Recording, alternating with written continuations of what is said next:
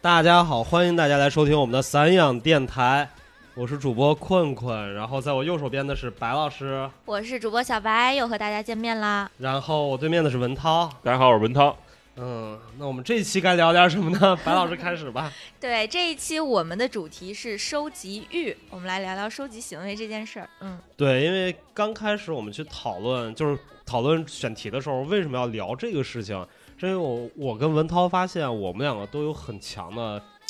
嗯，收集欲望，嗯，从小到大，嗯，对吧？嗯附着到行为了吗？请问，只只是欲望 吗？ 有没有行为主要取决于要收集那东西的是价贵值贱。对 OK，我觉得每一个人好像多多少少都有一些收集行为，或多或少，或多或少的吧。嗯，对，只不过就是每个年龄段不一样的时候，我觉得我们收集的东西不太一样吧。对，对吧？我印象中，我印象特深的时候，就是我在上小学的时候，最爱收集的两个东西。然后第一个东西是那个那个小浣熊干脆面里面那水浒卡，嗯，我还收集奇多的，对，嗯哦，三国卡，对对对，就是那个那个那个真的就是，当时我记得我回老家，然后在山东那个外公外婆他们家，然后当时我就天天忽悠我外公外婆说，我太想吃干脆面了，你只要给我买一箱干脆面， 我能吃一辈子。 然后一开始我外公外婆就觉得我那东西那么没营养，我绝对不能买。嗯结果架不住我天天说啊，嗯然后我就天天跟他俩说，天天跟他俩说，大概磨了得有个两周。然后后来有一天，然后我外公就扛了一箱那个小浣熊干脆面回来。哇，嗯然后扛完了，大概晚上九点多，我吃完晚饭，然后跟我外公外婆说说我要下个楼，因为当时那一箱方方便面是放在楼底下储藏室 里。我说我我要下个楼出去玩一下，找跟小朋友约好了。然后外公外婆说就说那你去吧，我就自己偷偷的偷了我外公的储藏室钥匙，嗯，然后进了储藏室，把每一包小浣熊干脆面全都打开， 我然后就拿了猜到是这拿样。那个水浒卡，然后第二天我我外公一下楼的时候炸了，然后差点就把我揍死了。对，所以那个时候就奠定了困困老师现在的体型基 础，是吗？不，那时候我没吃，我就一包也没吃。我我这收集卡印象最深的是，我那会儿买奇多，我那会儿不知道要收集这，班上好多别人都玩儿，我那会儿还不知道，然后那会儿就偶尔吃奇多。然后第一包吃了一个那个金卡版的诸葛亮，然后哦我当时不懂，我说我操，这好像挺牛逼的吧？然后有人说那哎那个我能跟你换吧？我说我说哎周瑜跟你换， 然后然后我说哎我看这周瑜卡这卡挺好看的，我说哎那行那咱换吧。然后换完以后才知道周瑜特别烂大街，然后诸葛亮特别少， 然后到时候这事儿记到现在我都记着呢。珍藏版给换出去了，是吗？对，而且我记得就是那个当时吃那小浣熊干脆面那个水浒一百零八将的时候，嗯就是大概第一年特别火，嗯，然后到第二年之后就开始有小摊儿专门卖那个集齐了的那个，啊、是好像是，但是也很贵，我记得。就还行吧。然后那时候就是我们都特努力，就在那儿每天吃每天吃，然后就是弄个什么一百零八将能有一百个吧。嗯，然后结果就有一天，突然就有一人咵甩出一把一百零八个旗的，哇，然后当特时别是个土豪，不是当时我们觉得封神了，然嗯后最后才知道他花了十块钱去小摊儿买了一盒，假的吧？十块钱太便宜了呀，就是实际上是假的，但是你哦看不太出来，哦你能明白吗？就各种各样的，然后包括那个扇板儿，你知道吗？原来我们玩那个小小板儿。哦，那个拍那个是吗拍卡的那个东哦西，对，那个当时我们也也是，那个好像是吃，也是吃一个什么零食里边送的，哦就你吃一个里面有一个那东西，然后我们就是也是扇板儿，然后大家每次就是要买好多那个东西，吃完了才能去扇，然后扇完了你输了你就把那板儿给别人，对对对嗯，然后直到后来我们班另一个土豪，就其实也不是土豪，啊但他就比较聪明，然后就直接去买了那个板儿，就去了那个我们当时山东的一个批发市场，嗯，那批发市场可以直接批发板儿，然后就、哦就可能可能他批发一百个板儿，嗯就是和买糖就十块糖那个钱，嗯，嗯，所以就等于他花了很低的钱，十分之一的钱买了一堆板儿过来，然后我哇们永远都扇不过他。太有头脑了。这就是为什么你当老师，人家当商人，是吧？ 就是从那个时候就奠定了基础。OK，那其我就是好奇，我们那么小的时候就有这种收集行为了，那你们能回想一下，你们出于什么样的心理去？为什么一定要把这个东西集齐呢？哪怕不吃这干脆面，我也要每一袋都打开。我觉得更多是就当时我小时候是为了一个是个攀比心理吧，嗯，对吧？就是我一定要用这个东西 show off，就是咱俩你说学习我比不过你，打架我做不过你，那我总要有一个东西比你强的，就是 OK，我有比你多一个水浒将。对 听着好心酸， 不是什么好地儿 呢。不，真的就是那时候我很强的就是这种攀比欲望。就换句话说，就是如果大家都不急这东西，只有你一个人急，没有意义，嗯，嗯，没错，嗯，嗯对吧？就是大家都在急这个东西的时候，你也在急，然后你又比他们急的牛逼，那所以这个事情就变得很很好玩，就是你就会觉得这个这个行为特别有意义。嗯，嗯，OK。我们小时候的童年记忆，长大以后呢，你有在收藏什么东西吗？嗯，我大概我那个那阵儿什么卡片儿什么，大概就到了六年级就不再玩了吧。然后到了初中， 是你要高中还玩这个， 就有点儿，是不是有点儿奇怪？然后初中、高中我收集两个东西特别奇怪，就是我到现在我也不理解自己为什么收集东西，但我还是特，就是我家有一个柜子在山洞里面，全是我当时小时候收集。第一个是我收集火柴盒，嗯哼，我特别喜欢收集火柴。 嗯，然后第二个是收集各个景点、各种地方的门票然后这我也喜啊欢，我我也还喜喜欢欢收收集对电影票啊，，对，就类似这种就是各种票根儿。嗯然后当时就是就电影就是旅游景点那个门票什么其实无所谓啊，然后那火柴盒我觉得特有意思，就是当时。就一开始只收集，就我爸妈出差啊，或者去宾馆啊什么，就不一样宾馆那小火柴盒或者怎么样给我带回来，然后收集大概我能有一阵儿的时候收集到一百多个吧，嗯然后收集完之后我就觉得这个东西没有意义，就是它没有实用价值，因为那火柴盒只只是盒儿不一样，那嗯其实火柴都一样。嗯然后后来我不知道哪啊、我好像那阵儿突然看了鲁滨逊漂流 记，嗯，嗯火柴是非常重要的一 个东西，对，然后然后我就在想说，我操，如果我从我我我到了一个荒岛里面，然后我要去要带一个什么东西该怎么办？嗯就是要带什么东西？当时我第一个想到，OK，我一定要带火柴。嗯，然后，但是我又想，那我去一个荒岛，万一遇到水怎么办？对吧？我肯定是从船上掉到水对里啊面，，那火柴就被打湿嘛。了呀，对 啊，嗯然后当时我就干了一个特别牛逼的事情，嗯嗯就是我买了一堆那种蜡烛，嗯嗯然后把蜡烛烧完了之后，就烧烧烧，它不是会有蜡油吗？嗯，嗯我把那个蜡油滴到那个火柴每一个火柴盒里哦，面封住了那口，对，就把那个所有的那个火柴封在了那个火柴盒里面，哇然后再把它推进去。嗯 哦，然后当时我就想，万一如果我出去，我每次出去旅行的时候，我一定要就带一个火柴揣在我的兜里，就不管遇到任何情况，就掉到水里面，我还是能用的。嗯，就其实这样，就等于变相从收集本身开始往外做外延了， 是是是，就开始改造，然后变成实用，怎么实用？自己附加了一个意义给他是吗？对对对对对对， 实 际，嗯，文涛呢？ 我小时候其实有一个特别奇怪的收集的东西是，我特别喜欢收集好看的石头，就是我上小学时候就有这个怪癖了，就是也不是怪癖吧，就是这个爱好。然后就是别的，就上体育课或者什么时候，别的那个男生都在什么踢足球、打篮球什么的，然后我就低着头在那儿找捡石头，因为那会儿操场也不是说现在这种就是特别好的那种塑胶那种，都是那种土的那种什么的。然后就是就是我就找，就是有时候会捡到那种就是特别圆润，然后特别那个什么晶莹剔透那种石头，然后觉得哇，这太好看了，这个要要收集起来，这样一一个礼拜能捡个几块，然后就可开心了，然后就装装一裤兜子石头，平时。请请请一问年你之有后请问你有送给过小姑娘吗？哎，好像还真有，好像还真有，对，所以你是摄影界的大牛哥是吗？哦，但是我没有捡到过爱心型的，对，对，嗯反正那会儿我记得好像后来还带起来一点小风潮，好像其他同学还跟着我一块儿捡过一阵石头，然后还有人捡到一个比较好石头，还问说，哎，文说文涛，你看这石头好吗？是不是是不是好牛逼的石头什么的？我说嗯你这个鉴定一下，感觉还行什么的。 你没进潘家园儿是怎么回事儿啊？你不应该去学摄影啊！对，后来后来是之所以后来为什么不收集了？后来我是我是上到几年级还是初中那会儿，还是小学毕业那会儿，我爸带我去了一次海边儿，去青岛好像 是，哦嗯然后发现海边儿全是这样的石头，我觉得我的所有努力都白费了。主要是在北京地域不对。哎呀，北京哪有这种石头？就是嗯嗯，还有那打火石，对我记得我们当时上，就是我我上高中的时候，我们有两个校区，就高一高二在一个校区，然后、哦不是不是不是高中初中，就初一初二在一个校区，然后初三在一个校区，初三的校区在来广营，初一初二在那个望京花园嘛，嗯然后来广营那个校区就是。特别破，啊也不能说特破，就是它没有很，就也没有塑胶什么，就是那种土地。嗯结果我记得有一天我们早上中午跑操，就是第二节课下来之后跑操的时候，然后我啪一下给摔倒了，跑步的时候然后摔的时候我看有两块透明的石头，啊，对对对，然后就把我给绊倒了，然后我就把那俩石头捡走带回家带回班里了。然后后来我那我朋友就问我，就是那同学就说你捡那两个什么东西啊？我跟他说，这个东西叫打火石。然后他们说，我操，这东西真能打火吗？我说你看啊，就啪啪， 就打，你知道，就是打，它是打不着火的，嗯，但但是它是会它出响儿是吗？也不是出痒，它会有那个味道。哦，哦对那个对消对是对对对那对，种感觉跟那硝那个味道。然后我就给那个我那同学，就我说你看你闻是不是打火石？然后他一闻焦味儿，说真的是打火石。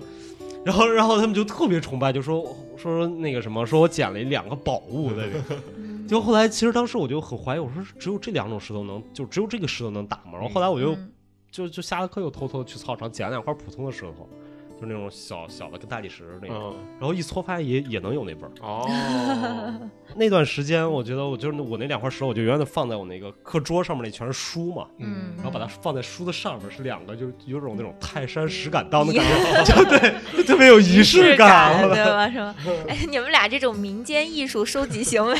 让我想起了我关注的一个博主，我不知道这博主干什么的，但是他叫张枣糕，就是就是那个枣糕的枣糕。收集枣糕的，没有没有，他 他在微博上发起一个东西特别有意思，就是拍各种各样的椅子，就是胡同里的椅子呀，然后就是这种室外的椅子，全国各地的这种椅子，然后他还在那个让网友们也在底下发他们拍到那个椅子，就特感觉特别有意思，让我想起了我们那个时候一起去看那个那建筑师叫什么来着？就他老啊，对呃对，舟山清平，他就说什么哎，就是好像胡同里的大爷把整个胡同当家那种感觉，就对，就是川清平 说说他嗯他不是日本人嘛，嗯然后他刚来北京的时候，然后他说他他住在胡同里面，他特别不理解，就是为什么那帮老大爷在在街上都不穿衣服。就穿啊那种大背心儿、对，就大北裤 京衩儿北京比基，对对对北京北京比基尼，抹就是胸装那种， 对，就为什么要穿要要穿成那样？说嗯晚上拿一扇子，然后穿个大裤衩出来了。他说太不理解了。然后后来他又说，在那住两年之后，他发现哦，原来是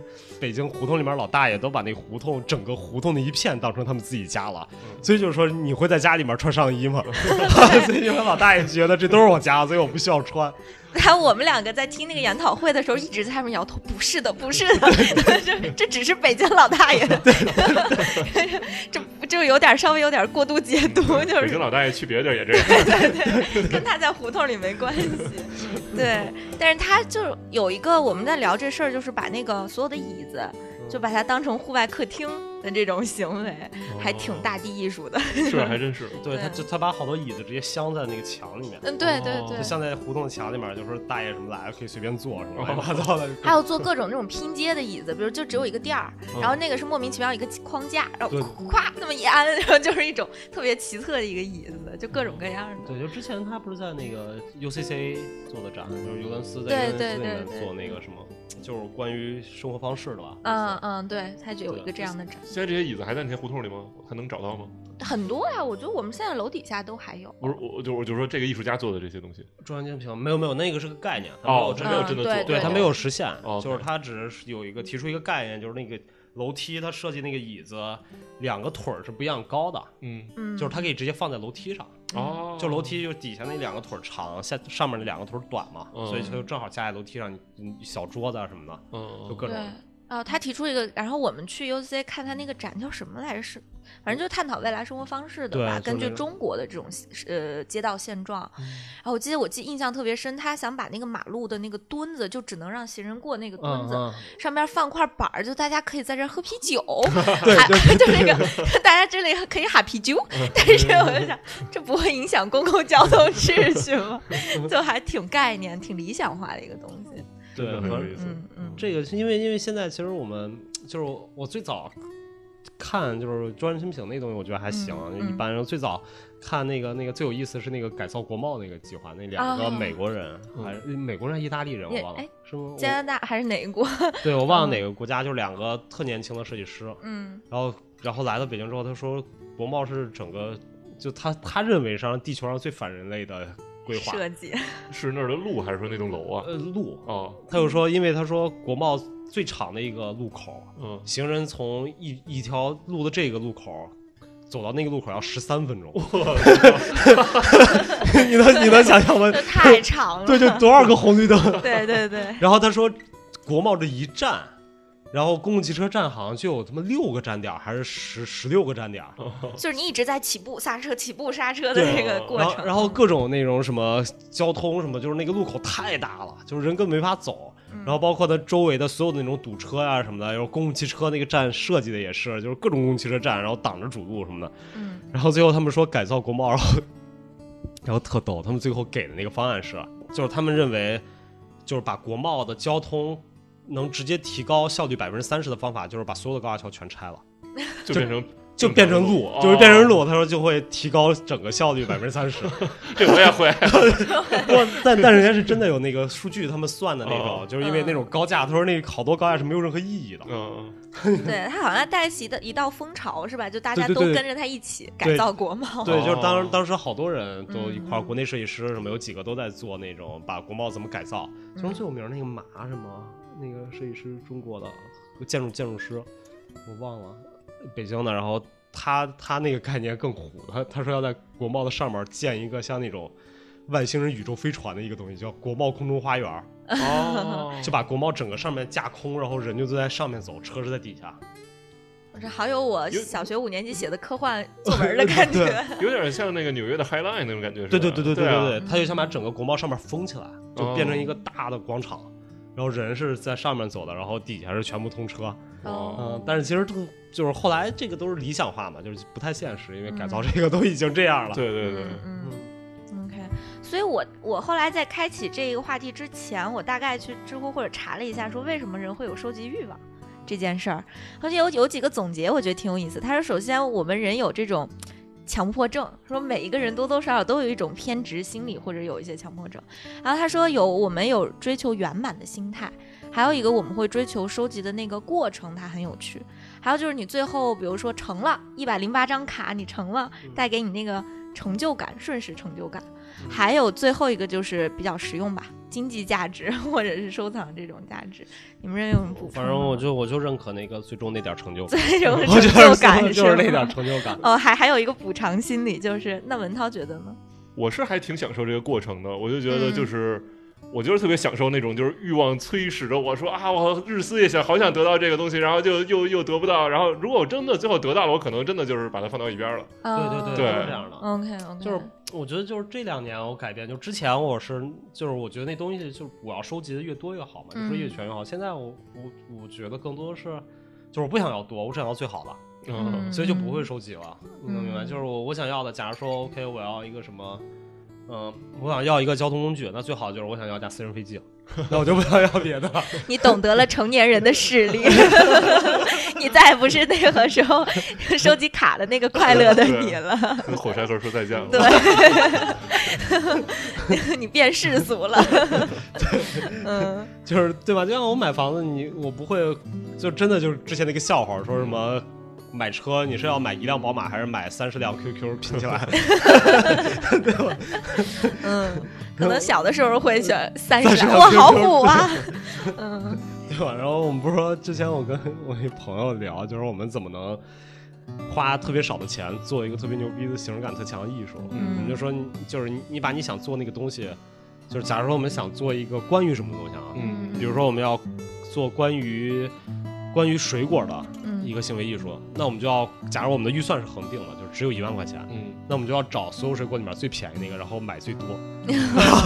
然后然后把它量上们去对，然后把它们摆在一起呢，一定就是 会有形式感的嘛。嗯，这跟你上一期提到那个你们老师给你们的八条忠 告是吗？要要大要多，人家总结了方法论的，嗯，是这样的。 对当代艺术的秘密，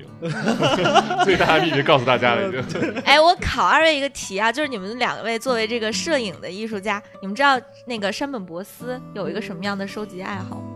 嗯，博斯他就爱收集的东西太多了吧？爱收集他房爱子收集古董，对古，他是不要做这古么那什么的，不要这么商业价值。有一个我还挺诧异的，就是你还还还收集爱收集什么书？茶茶具，茶，然后什么呃，他也收集石头，还有电雷电，他喜欢收集假眼球，嗯啊，真这我假的没啊真听不说知过道真不知道。他喜欢收集假眼你球。从 你从哪儿知道？你想，我特想知道，这是这是这是这是一个八卦 吗？不是哪儿来的？啊 就是野路子是吗？但是我不知道，就是我觉得应该是挺可靠谱的吧。人家说了，就分析每位艺术家有什么样特殊的小癖好，就是说他认为眼眼就是，因为他像就是摄影艺术家，他是通过眼睛观察世界，所以他特别看重眼球这件事儿，所以他特别特别的爱收集假眼球，他有很他有一箱的假眼球。我想那个直接买就行了呀，他怎么他需要什么？对啊，这没有什么好说。这有什么嗯，这个眼球跟那个眼球有什么区别的问题吗？不知道是不是哪个厂不一样？ 就就让我莫名想到了什么蓝美瞳、蕾丝美瞳、什么黄美瞳这种东西。对就我之前戴那个戒指，不就是那个就是那个 The Grey Frog 嗯英国那个牌子，那个戒指最有名的就是那个眼球做的嘛，嗯哦，哦，就那个对就对是真的眼球做的，它是它是真的人工义眼，就是你哦那个盲人就或者你眼睛有问题哦哦哦的哦那个医院里面，那个是真的是那个，那还他们就挺是牛直接医院进的生产，然后把它嗯做成戒指，对，哎，好像山本博司也是就喜欢收集那种。那挺吓人的，我觉得。就是我戴那个，我喜欢那个原因是因为我觉得能唬住别人，就很 creepy 那种感觉。对，就是别人要抢我钱，我说你看我一手眼，幼稚。呃你既然提到山本博斯，我想说一下，我还就是对他有一点了解吧。他真的是什么东西都喜欢收集，收集特别多东西。然后我有一次是在纽约听他的 artist talk，呃 artist talk，然后他就是。就是你感觉他是一个平时看书啊、读他的文章，感觉是一个特别严肃艺术家，其实他是特别逗逼的一个人。对 对对嗯 对对，对，他就是说有一个爱好，他也是喜欢收集石头，他是什么，就是分门别类，各种石头都收集，就是有那种历史价值的，比如说是什么。意大利某个什么文艺复兴的建筑上一个什么掉下来一块石头，嗯然后他给收集回来，他从拍卖上给买回来，或者什么雕塑，或者那种普通的一块建筑上一个什么拱顶石那种什么的石头，然后这种收集，然后或者那种什么日本的一个某个什么天然形成的什么那种特别就是被什么冲刷了好久的那种大石头，他也给收集回来什么的，然后他就是为了买石头，真的是特别舍得花钱，也有时候就直接拿自己的作品去换什么的。嗯然后上回那个演讲时他还说什么啊、有一次什么晚上。呃，那个有人敲我门说，然后，然后我就特别兴奋，然后去去开门，然后人说什么我这儿有一什么什么石头，你要不要什么的？他说哎，永远都是石头敲我门，没有什么年轻小姑娘敲我门什么的。 我当时都惊了，我说山本博斯竟然会说这种话，好可爱， 这才是收藏石头的正确打开方对式。对对对， 然后对他真的是把他所有的钱都用在收藏上了，我感觉他真是。嗯，上次我我朋友是在他工作室工作的嘛，有一次他又拿一个收藏了一个什么，从刚从拍卖会买回来一个埃及木乃伊那个那个猫，他不知道从哪个拍卖会上买回来 了，然后就拿着在手上把玩，还摇它在耳边说：“哎，你听这里边有声儿什么的。 我的天哪！”这都是关于圣本博斯一些小八卦。 哇塞，对，对，这这跟他，我觉得他他们家好像原来就是做古董，做古董的是吧？他卖古他董爸是做服装的，好像，但是他因为他的作品都是跟历史和时间有关的，所以他好像对这方向特别对嗯。他是之所以对古董感兴趣，是因为他刚开始不是在三藩那边上完学，然后搬到纽约以后对对，然后也跟咱们一样嗯混的穷的叮当响，啊然后刚开始给人开开什么那个出租他的车和他自己也给人当司机什么嗯的，对。然后后来他跟他老婆合计，然后后来他老婆他们结婚了，他老婆也怀孕了，他合计说这么着也不是事儿，然后他们俩就一块儿。开了个店，然后卖古董，对对然后对对对对对，卖然后古他董就是各种回日本去淘一些古董回来，来美国卖。刚开始也各种被人坑，买了一堆什么纪念品这种东 西回来，然后后来就是各种就是研究这个，越研究越深，然后后来就去这种起特早赶集，去那种乡下那种跳蚤市场淘那些什么东西什么的，后来也淘到好多，然后慢慢慢慢他就对这个越来越感兴趣，然后就开始大范围的收集全世界的古董什么的。哦，OK，嗯原来是这么来的。对哇，那要让山本博斯看到艾薇薇摔那罐儿那作品， 心疼成什么样儿啊！我当时心都碎了，对看那对对罐他儿，们日本人拼起来， 又是一个作品。嗯，对他们日本人对那些这些这些古董还是真的很敬畏的。对他们就是之前我记得就是看那个《直到掌中星坛》那本书嘛，我记得他有一个收一个一尊十几厘米高的小佛像，然后他就放在家里。然后之前有一个他朋友来他家看，就是特别想要那个佛像，然后山本博斯就说：“我这我也喜欢这个，我不卖你。”然后然后那个人就说。那你不卖我行，我你允许我每个礼拜拿一束花儿来他面前，给他献花儿，然后在他面前坐一天什么的， 然后他就这么做 了大概挺长时间的事儿，我说我操，算了，卖你吧，卖你吧。这个很典型的日本人，很典型的日本人，我觉得太可爱了。嗯，而且主要石头跟日本，好像日本人对石头特别喜情欢有独，钟对，因为他们不是有那种假山水嘛？你知道吗对对就对是庭对院对里面那个，嗯是就是山姆，斯不是有一阵儿天天研究那个东西吗？对对那对个是叫山水吧，还是叫什么？我记不清了，反正对他们庭院那种园林园艺艺术那种感觉，对对对对对对，然后就拿石头做的嘛，全都是对假的。他们好多文化都跟这有关，音译文化、侘寂文化什么，嗯就是跟这园林什么之类都有关系。对，然后去的时候我们就是就是他不是底下有那个，我们去那个去日本的时候，他不是有好多庙我们去，嗯然后他有那个就是那种假山水，嗯嗯，然后我们当时去看的时候，大家其实那个假山水你是不能下去的，嗯嗯对吧？你就是只能在那儿看。就最后我们在玩的时候，在坐在那个亭子里面，然后结果中国那小孩儿嘣儿就跳下去了，哦天哪，然后你知道那，然后然后然后那那中国那家家长长，脸 都绿了，那中国家长都也没觉得怎么样，然后那边日本人哇 在那儿叫，哇，这可是太太大不敬了其。实也还好，我觉得就是他们，我我就是我不知道这个，我觉得还挺有意思的这种事情，就因为我们完全看不出来那到底是什么嘛，嗯对，对吧？你不太懂，但是而然后后来就我们我们问了我们日本朋友，我说你能看懂那东西，然后我日本朋友嗯看不懂， 真的就是太看不懂，就是看不懂。只可意会不能言传这个东西。对，就可能太就像是你说问你，你知道故宫里边那些东西，真不知道，对吧？我们也不知道一个样。对。对，对，是那我再补充一个啊，就是也是跟石头有关，也是跟圣本博斯有关。他另外一个作品是有一次他就是出去遛弯儿，在山山山里遛弯儿，然后看到一个地上有一个牌子，就是就是已经被砸坏的牌子掉在地上，上面写着什么“小心落石”，嗯，然后旁边有一块大石头， 然后他就希望这个是这牌子，就是是因为有这个牌子，然后这个石头才要砸掉这个牌子呢，还是因为那个？呃，先有了有的石头有然后石头，然 后再才立这牌子，还反正然后他们俩就是互成因果，就一个因果就躺在他面前了，他觉得这太有意思了，然后就把这个都拿回那个拿拿回拿回家了，后来就放在他纽约的工作室，我都见过。哇，这个这是我觉得他就是到处捡东西， 对对，石头界的牛顿思考， 这太逗了。哎，说回到收集，我自己有一个比较爱收集明信片儿，哦啊就是有，但因为我们就是经常去一些博物馆。美术馆，我就看了哪个展，一定会从那个展买一个，它就是当时那个展的明信片儿，或者是一种这种回来。然后，当然很多人还有一个习惯，就是从当地寄给自己，嗯，然后就是写一些自己的话，然后盖一个当地邮戳寄给自己。嗯我完全是因为邮费有点贵，就是自己带回来了。但我会觉得它是有一种仪式感在里面的，就是说，OK，我当时怎么怎么样，所以我觉得好像收集行为也会有一些仪式感的东西，不知道二位怎么看？嗯，它是肯定会有是有嗯仪式感嘛，因为这个东西，我觉得它有仪式感两方面吧。第一方面是，就是你越收集越多，多了它一定会有仪式感，对，就对吧？它是体量嗯上去了之后，那仪式感一定会有的。然后第二点就是在于那个收集的过程，因为收集过程它其实并不像，就像我们一开始提到那个买买水果卡片，嗯，就当你一袋一袋方便面吃出来那个卡片的时候，这个过程其实是曲折的。嗯但你一下子买一套水浒卡的时候，那个其实没有什么很强的感觉，因为它太容易了。感觉没意思了，嗯就没有对那个过程享受。对，所以其实这种收集，我觉得它很很大程度上它的仪式感来源于就是你克服了各种困难，然后才得到了那个那个东西。啊嗯，OK。所以你们怎么理解仪式感这事儿？朱老师觉得呢？就是关于收集的仪式感 嗯这东西啊，我觉得它一定是有，它肯定是有意义的。嗯我觉得收集任何东西它都是有意义的。然后，嗯，这个意义可能更多时候是对于外人来说，它是一个叠加上面的意义。嗯，我举个特简单的例子啊，就是那个艺术家叫。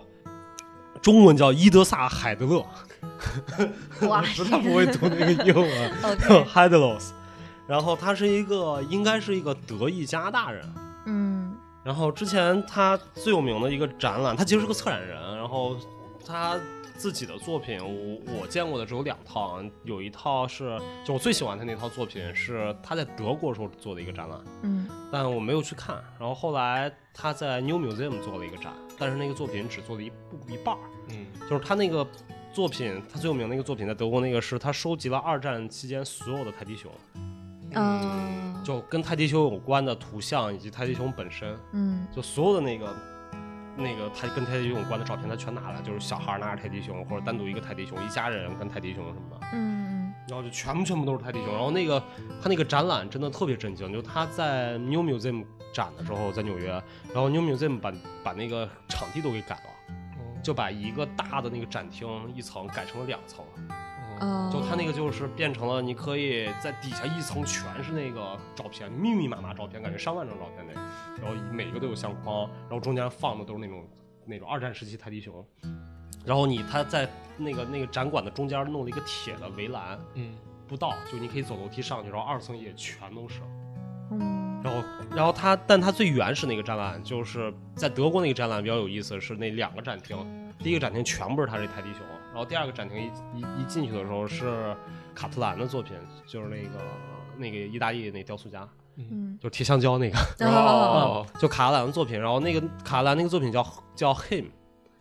就是他，嗯然后他做的是他刻了一个希特勒跪在地上，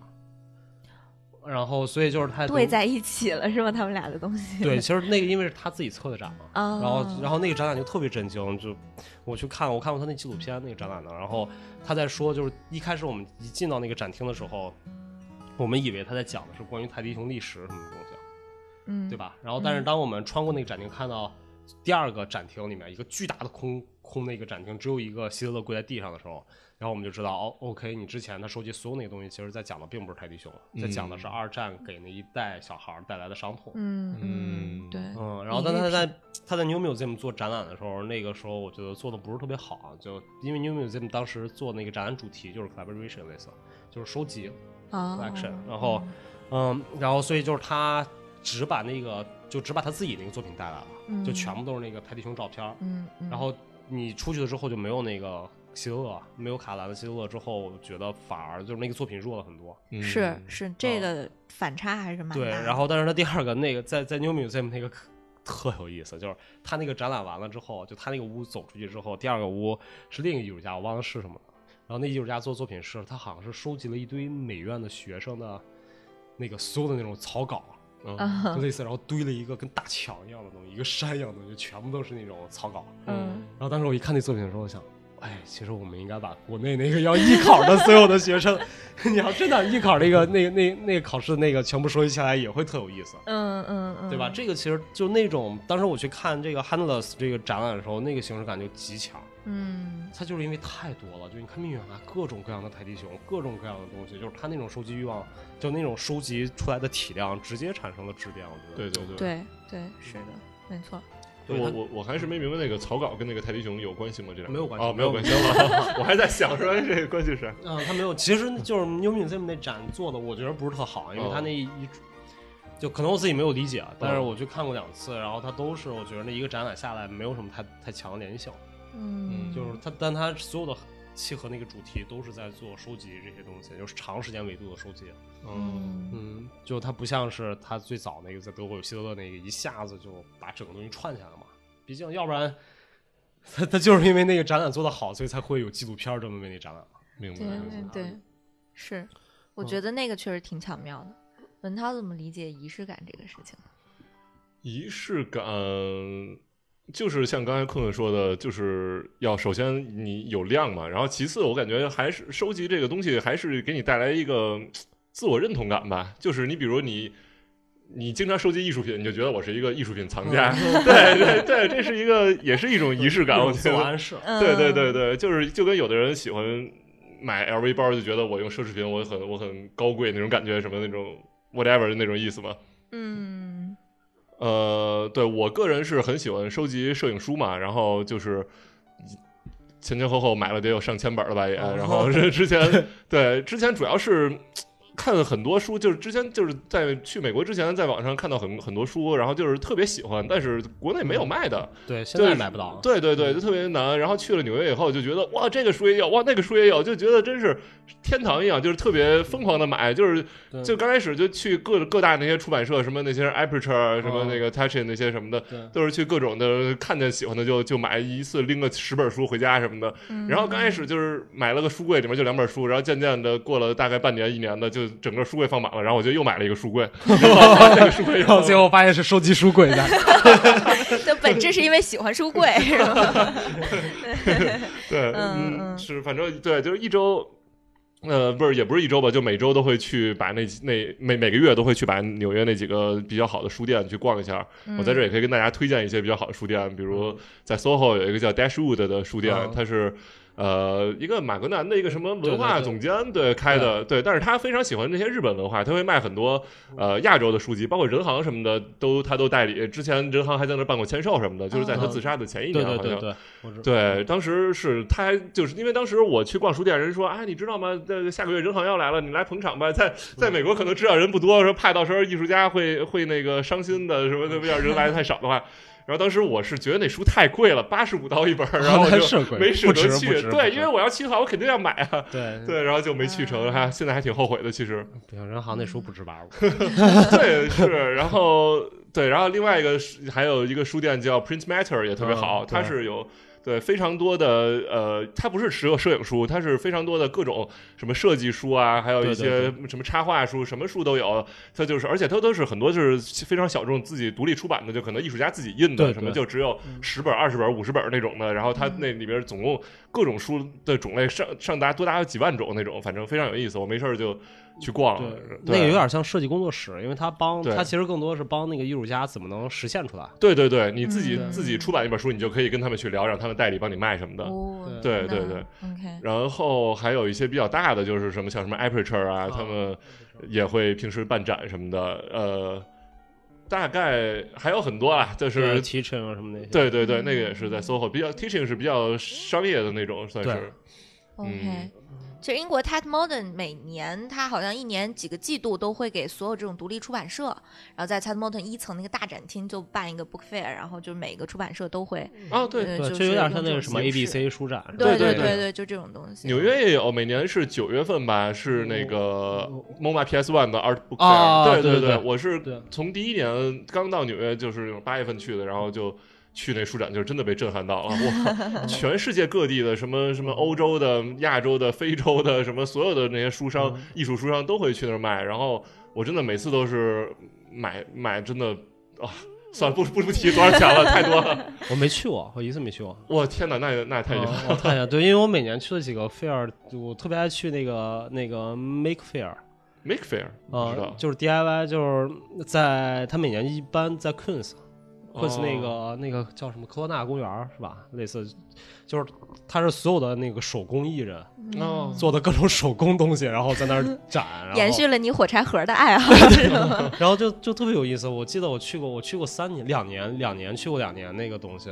然后都是在第一天去的。然后它一般是两天嘛，那 fair 就第一嗯周、一个周末。然后它里面就各种，然后它最好玩的是每就是每一天的那个下午五点，它有一个赛道，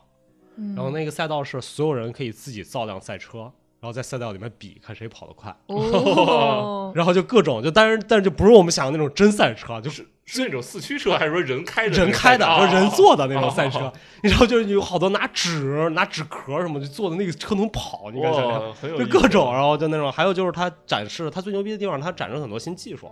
就那个当时我们去看，我特震惊的是那个 3D 打印，就是它那个 3D 打印机，他们都是自己造的，就那帮人自己造出一个 3D 打 印机来。然后那个 3D 打印机性能是，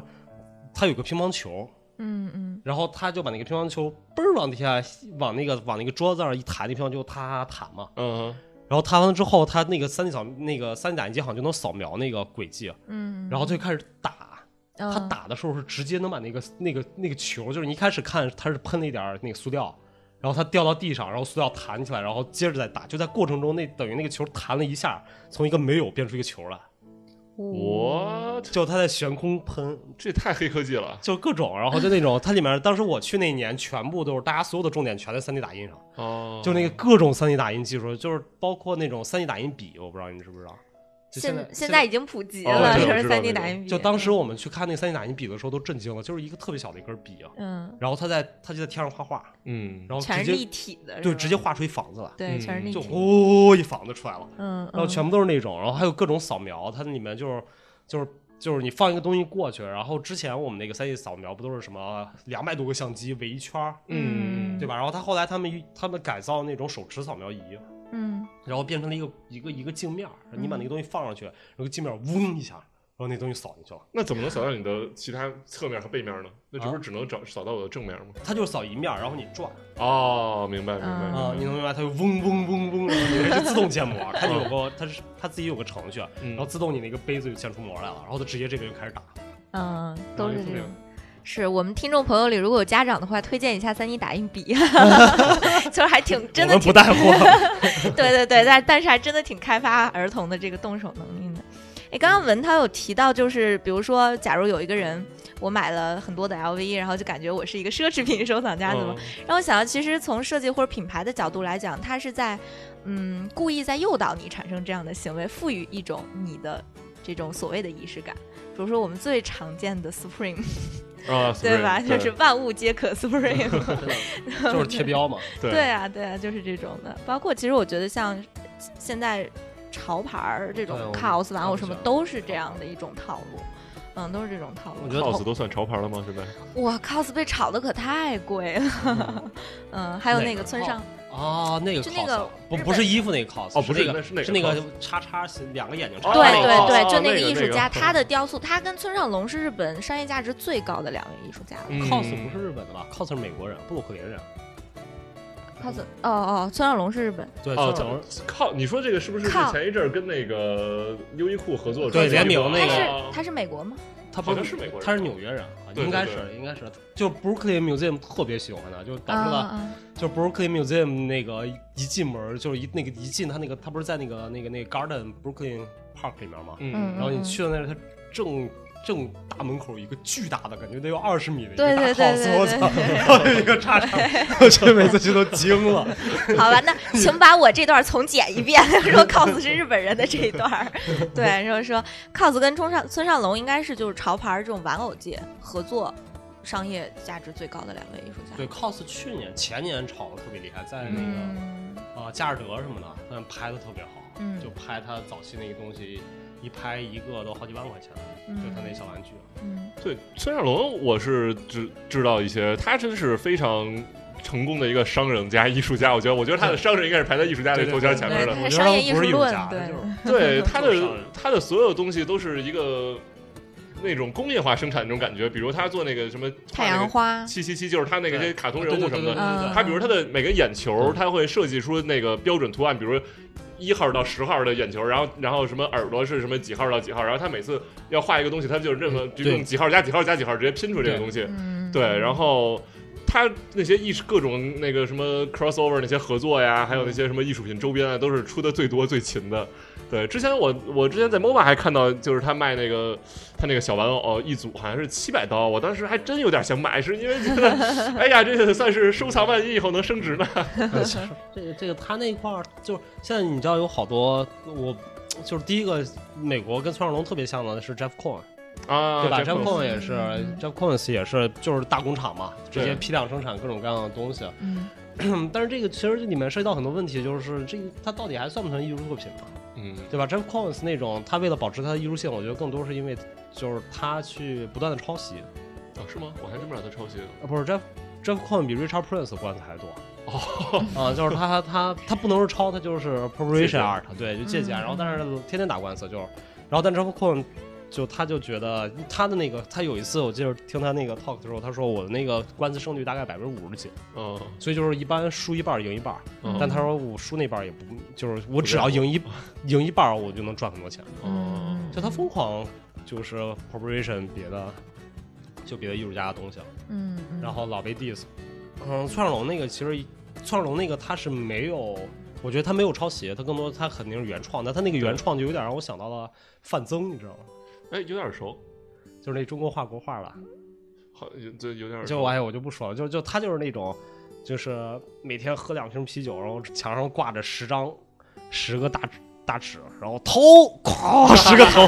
胳膊是胳膊，啊，这种创作方式是吧？嗯，对他这个其实是他有会有一种这种感觉，就是我我觉得无可厚非啊，嗯就是嗯就村上隆是一个特别成功的商人，我觉得，嗯并且他把我们他不能算是艺术商人，我觉得他是文化商人，对对对吧？他那个东西不能叫艺术，但它是有文化属性在的。嗯对，对，嗯他就是把日本那些什么，比如那些动漫啊、二次元的玩偶对东二西次元东西，对他真的是把它赋予了很多东西进去，然后让它进入了当代艺术的这个体领系里域面。对，作为一个品牌设计师，我还是非常非常佩服他的。嗯对我觉得他在这一块儿做的特别的好。对，这种东西它贴牌儿，就它让我突然想到那个巴巴 Kruger。嗯 Supreme 不啊就就是就是那个对什么就演的那个，然后上面写那个大红字儿那是吧？对，其实所有的我觉得现在街牌 Supreme 什么都都是是在从模那儿仿来的就是巴巴 Kruger 的概念。就巴巴嗯 Kruger 的概念就是我我宣扬是态度，嗯嗯，然后我把一个我把这种态度附属在任何其他东西上面。嗯，对吧？这不是 Supreme 吗？我他妈就是，我是我是一种态度，Supreme 嗯态度，我贴在什么板砖上就是 Supreme 板板砖，嗯，嗯对吧？贴到哪就是什么。所以其实现在很多潮牌儿，这就为什么我不喜欢潮牌儿衣服啊，就是我觉得他们在设计上面很粗糙，啊然后更多是一种态度的宣扬。难道不是因为没有你的 size 吗？ 嗯 你你说到这个，让我想起来一个我也也特有意思的事儿。之前是我朋友跟我说 b a r b e r Kruger 在纽约有一个 performance，然后我说哎可以，啊，他还有 performance，我要去看。然后那个人说好像门票十五刀，然后我就直接买了两张，然后跟我朋友去了。然后去了，当时在 SOHO 一个小房子，外面排巨长的队。冬天啊，冬天我还大冷天的排巨，我当时排了得有三个小时，然后哇就是进进到里面以后，我发现他的 performance 是一个商店。商店里是他的，他他设计，他就是他各种贴牌的一些什么，比如一个黑色的 T，然后上面有一个行字儿，一个帽子上面有一行字儿，然后什么的，然后啊这不当哦就是 Supreme 吗？对啊，就是，然后而且最牛逼的他是在讽刺这个，懂？然后当时我买了一个帽子，上面写着什么 “like it, buy it and forget it” 什么这种感觉。对所以就是你只要进去都必须要买，是吗？不是，你可以不买，但是我排了三个小时队，哦然 后我感觉我说我靠，那我买点吧， 然后我就当时买了得有两百刀的东西， 然后因为所有人都在买，所有人都在疯狂的买，我真的不知道，我当时反正就是有一种。不知道被什骗么了心情了，对 对对果然在高端的艺术策划面前，没有人能逃得过被割韭菜的命运。 对，我觉得他们还有就是很多都觉得这种。我也能设计出来，但你就是会被割。嗯比如说很多的那种东西，引发你收集癖的就是七个颜色放在那儿，就咵就一排放在那儿，让你觉得哇太好看了。但你单拎出一个来， 你就、嗯、不行，我要把它们都带回家。对对对对，都是是这样，种嗯就是行完为整嘛。我们总想要一个东西的完整感。对然后对，包括有时候商品陈列也是这样的，没错比如就是没错什橱窗么陈列首饰啊，或者什么那些，你去逛什么家居商店，那些什么锅碗瓢盆摆在一起，我说哎呦太美了，我就是想象出一个我自己在家里摆完这什么样，但其实你把那碗买回家摆你家厨房可能不是那样的，对对，就是是这的样的，就是它制造语境嘛。你你爱做饭，你一定知道法国那个特别有名的陶瓷锅，就又重又很多五彩斑斓的那个东西。对，那从最小号的那种 sauce 碗，然后到最大号的炖锅都有的那个。对 La Crosse，我现在用的就是这个，我们家有，你也是一名韭 菜是吧？我特别喜欢。但上其实 次买刀这回买锅，锅那个我一直有了，但我后来我发现 Lacrosse 锅不好用，比那个德国那个差。德国那个叫双立人是吗？呃双立人旗下的一个陶瓷锅叫 S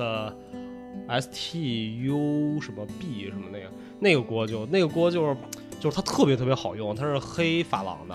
然后但但它就是颜色没有 Lacrosse 好看。就是它都是纯色，Lacrosse 就有很多那种特别漂亮那种粉粉淡淡的颜色。对对对，就那种高级的那种。对，小但是。小清新的感觉，对对，就是小清新颜色，但是它那个，但从品质上来说的话，我觉得还是德国那个更好用一点。但我还是会去买 Lacrosse，因为那好看。嗯，希望希望我们有火的那一天，这两个能来给我们广告费。就是你在比如说你进了那种什么商场里面，就是负一层什么卖家具的，你第一眼永远会被它那个陈列直接吸引过去，对真对的对太好看了。对，它那个东西店就是就是比较好看，但是其实特别不实用，因为你发现我自从买那锅之后，我发现它不实用的点在于，它那个我买的是个平底锅嘛，嗯煎牛排那种，它特别好看，但它那个所有好看点是在它外面，嗯对吧？它里面是那个珐琅嘛，黑色的，嗯然后外面是那个颜色特好看，但是你做几次之后，那外面就会就会呃脏，脏有就油糊了有油对污什么的，反正就就嗯，就它越来越没那么好看。就跟很多人去买那个 Remova 箱子一样嘛，就是你刚买了，哎呦这太太好看了，什么那个金光闪闪的，然后然后都不舍不得托运，还套了套，封着对对膜什么的，对你用几次就是磕磕碰碰的，就那不那样了。嗯 就是之前我记得特逗，我去日本，然后跟我朋友，嗯嗯，哎不在啊，不是在日本，在在纽约，我跟我朋友，然后我们去逛那个 MUJI，嗯嗯就逛那个无印良品。然后我朋友也是个男生，然后我们俩就逛逛逛，然后我突然看那个那个 MUJI 那个特别好看那个面包机，嗯一个纯白色的，然后嗯倍儿好看。然后我就说：“我这个太好了，我想买。”然后我朋友直接瞟了我一眼，说：“这东西最容易脏了。你想 想，等三天之后它全是油了，全是油之后，你你会觉得这东西它又是白色的， 说你觉得它还会好看吗？ 说除非你买了不能用，说可以。对，我觉得 MUJI 的这种产品只适合日本的主妇用，因为他们太勤快、太爱干净了，你知道吗？是就我也会把它擦得干干净净的。对，然后包括市面上我们都知道有两个牌子，就每年出这种限定款的杯子，一个是星巴克，一个是那个跟它一样的那个叫什么 Costa，啊，我还以为你说瑞幸呢。没有，怎么小回蓝事？杯哟， 没有没有，就是后来 Costa 就没有做过星巴克，就是因为星巴克出了那种季节那种限定款，然后一出就是一堆，你知道吗？嗯就是就是完全就是，然后所有很多人就小红书上就开始引发那种群体性购买行为，就是我一买我就必须把整套全部都买齐，嗯我不是说一个一个那么买，因为他们放在一起才是那一套完整的东西。对啊，这不就是麦当劳那个儿童套餐对吗？啊，对对就对那种对，感觉。星巴克也是，我觉得完全就是收割智商税啊，就、嗯，就割你，也不能智商税啊，割韭菜嘛也是。对，就是割韭菜。嗯，是当时我是在英国上学的那会儿，他们就是星巴克，就是每个城市有每个城市主题的星巴克杯子。啊对对对，记得那吧个应该特别的对火，啊那嗯个是我当时就在格拉斯哥，我说哎，这有一个，我当时没怎么想，然后后来去了爱丁堡，我说哎他们也有，后来去伦敦发现他们也有，你然是不后是下意识买了第一个就会开始买第二个？对，就是这样，我就是你就觉得哎都有一个了，那我肯定要给他挤多挤一点嘛，就来都来了就买吧， 就是这种感觉， 哇，那你一定要去西雅 图，嗯，就是星巴克第一家星巴克，星巴克不是西雅图的吗？哦，就是嗯他第一家店在在西雅图，然后西雅图那个店里面，啊他卖最多的不是咖啡，就他第一家店是卖他那杯子，就是那个他那个那个杯子是叫什么？The First Starbucks，嗯，就是、哦就是那个全世界只有那一家店卖他那个，就是哦第一家、第一家星巴克里面的那个专属杯子。嗯嗯，我觉得淘宝上也会有卖， 不我一定们只有万一能的家。淘宝，哦对对对。 哎让我想到了我个人比较喜欢的一个国中国艺术家叫白双全，你们听说嗯你过听吗？说吗？ 就是跟我一个姓儿，就他特别的神，我把他称为是真正的民间艺术家，不能叫民间，有点 low，叫人间艺术哇家。 就他有的项我目， 想到， 让我想到另一个特别牛逼的人 间艺术家，中国的，你等一下接着说。 对，就他的好多项目就特别的火，他有一个项目叫做收集空气，就是收集，就这个其实挺常见的，但是、呃徐呃冰不也做过吗？但是他嗯就是从各个地方买一包薯片儿。嗯，就是他是说薯片里边装的就是各个地方不一样的空气，但是这 我个对，我觉得这这个其实有点道理啊，是挺啊，逗就的这。样，就我们有各种各样的。他说我们会拿一个瓶子，比如说我们去呼和浩特拿了个瓶子，哗，那么空中一挥，然后咵嗯把盖儿一盖儿上，嗯呃我们收集了呼和浩特的空气。嗯这种行为挺中二，但是没必要。你进不同的店里买一包薯片儿，它就是当地的那个空气。还真 是然后你打开那薯片那一刻，那难道不应该是工厂的空气吗？那也是不同，那也是那个地方的的工厂空气啊对啊，那 也是不同工。但是白双全最虎的一套作品叫做，呃，一百三十二点三零的神迹，什么东西就是一百三十二块三毛钱的神迹，因为因为白双全他的主修是艺术，副修是神学，嗯对，然后是香，他后来就是移居了香港啊。然后他是这样，他每到一个超市，他会买几样东西，然后这所有的东西的第二个字合在一起叫做“信他的人必得永生 我的妈呀，怎么有点邪教 啊？”，不是不是，他是他是那个圣经里边的一 句话。他买的这东西分别就比如说什么德信菊花、维他奶，然后什么新的橙 汁儿、黑逗了黑人美白牙膏、 乐必什么配方什么，然后能得利什么黑加仑，然后呃什么什么什么什么永青苹果，然后强生防生强生防水消毒胶布。然后这些所有的东西加在一起是一百三十二块三毛 钱，他后来就跑 到四百有对，然后我第二我个四门字这合些在一起就是信他的人得永生。然后他跑到不同的超市里面去买，而且是在不同的年份买这些嗯同样的东西，我发现他的钱涨 了，然后就他的名字就得改了，不哦是一百三十二块了，嗯还有第二版是一百三十块的神 迹，然后这不是第降三了吗？对降了，然后第三版是一百三十六块七毛的神迹，不是这个太有意思了，我觉得好好玩 啊。 我特别喜对，欢就就他。就是完全是纯那种，就是嘣儿一下那种小，嗯对就是大小家小聪明小小聪 tricky 的明那种无那厘个头那东种西，感觉对对对，然后大家都可以 get 到的那个对点，对我就还觉得真的挺挺有意思的。他用那个超市还有六合彩，嗯，我们买六合彩的那个票，然后就是用那种东西做了特别多的艺术项目。嗯，这样我我我说一下，我你刚的才人想间到艺那个术家，就是那个太逗了起，就是当时有一阵儿的时候，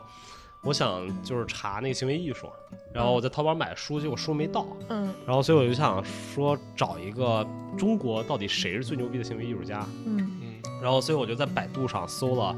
中国最牛逼的行为艺术家你，就这么搜的一个字对不差啊，然后搜出来之后，我打开了图片，然后直接吓尿，太逗了。就那个艺术家也不知道叫什么，我已经忘了叫，好像姓高高什么，就特别没有名义。嗯，然后，但他那个作品特别牛逼，就是他他把自己扮演成唐僧，嗯，然后在全世界各地，啊嗯然后拿一个大吊车把自己吊起来，然后就拿一个钢，就跟吊威亚那种似的，一个威亚，然后嗯一个唐僧在在空中 飞，就是他那个作我知品，道这个，就是他作品最牛逼的那个是， 我看那个是他在法国巴黎，在埃菲尔铁塔前面一个唐僧，呜就飞过去了， 然后在各种地方，在纽约，然后一个唐僧就在天上飞，这真的是人间艺术家就当时我给我笑的呀， 哦。然后白双全还有一个项目，我觉得勉强也能跟收集行为沾边儿。嗯它这个项目叫做装有体温的座位，就是我们采访一下，比如我们坐地铁的时候，如果这个人刚从地铁上起来，这座位上带着他的温度，你会选择坐还是不坐？我要特累我就做，但我一也般如如果有其他选择，我就不会做那个，就正常大家是不是会稍微就觉得嗯，有点哎放奇怪凉啊一点儿再坐？放凉但是双全胸这个项目就是立马趁热乎的赶紧上去， 因为他说他的体温会进到我的体内，哦我的体温也会留在这个座位上，然后传到下一个人的体嗯内，于是这个座位上的能量会源源不断的被收集起来。 那那这个作品是怎么怎么什么形式呢？它是 怎么行为艺术啊，是行吗？为艺术是不是就是这个啊？然后通过这种影像去记载。哦， 哇，我觉得他真的很神哎！对，这个太我我听这个太逗对，就了，把艺术和生活结合到一起了。对对对，我觉得还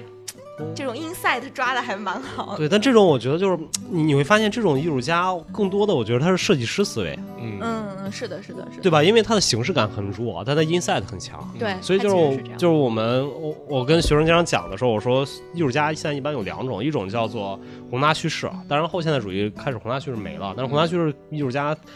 嗯，很就是他很重要的思考点是他的形，就是他是否有有足够强的形式，嗯就是形式是否能支支撑起来，就是他是不是够够严肃。嗯然后另一种叫做小聪明艺术家，小聪明艺术家就是更多的是这种形式会比较弱，但他 inside 特别强。嗯嗯觉得很有意思。比如说我之前看那个在蜂巢看那个那个艺术家，一个中国的特年轻，九几年的一个小孩做那作品，我忘了叫什么了，反正他那个就是那个一个几屏幕几个屏幕一起的那个电影，他那个就是屏幕里面第一个屏幕里面演了一把剪刀，嗯就一个剪刀开合开合，然后但他那个剪刀咔合起来的时候，那个屏幕是那个整个你感觉时空是很正常的，然后你那剪刀一打开的时候，就中间那个剪刀中间那个时空就已经就咵一下拉开了是，在屏幕里面，什么叫简单和中间的时空？就是他一打开的时候，你正常你不是这样，嗯我看你是捂你的脸嘛，嗯但他那个视频是你这样一打开的时候，你的两个脸就蹭撕开了。哦就上下撕开了然后还有什么皮筋儿，那个也是，它有一个小皮筋儿，然后一拉，然后整个时空就变形了，在那个视频里面。哦，所以这种就都是一个特别小的一个小聪明。嗯对吧？包括好多艺术家，就是我之前经常说的一个，我我在很早之前在上海看的一个展，然后我已经忘了艺术家是谁了，然后也找不到，我后来怎么在网上找不到，就是就是他那个作品是就是一块肥皂，肥皂上面有根毛，然后在那儿哦嗯让摆你那自己儿，去遐想是吧？不是，然后那个那个作品的题目叫《是谁偷走了我的身体》。然后你就看的时候，我觉得哇，好有意思啊！就是到底是谁偷走你？你到底在说的是肥皂偷走你身体，还是你偷走了肥皂的身体？啊对吧？嗯嗯所以就是它这种消耗啊，这种之间的关系，我觉得特别特别好玩儿。就它就是一个很小的一个小点，明白。但它可能没那么严肃，嗯对吧？就就这个这个，我觉得这方面做的最好的艺术家是博伊斯，对吧？博伊斯就是很典型的有一个很有意思的 inside，但是它的形式感又极强，嗯就是对吧？它什么给一只死兔子解释当代艺术。啊对吧？它就是很有意思的一个 inside，然后但那个形式感又特别强，一个抹了，他把整个脑袋弄上金金箔，裹上，然后抱着一只死兔子在讲当代艺术，嗯就是太形式糊了这个对，就是形式感觉特别 强。嗯对，其实好多的这种，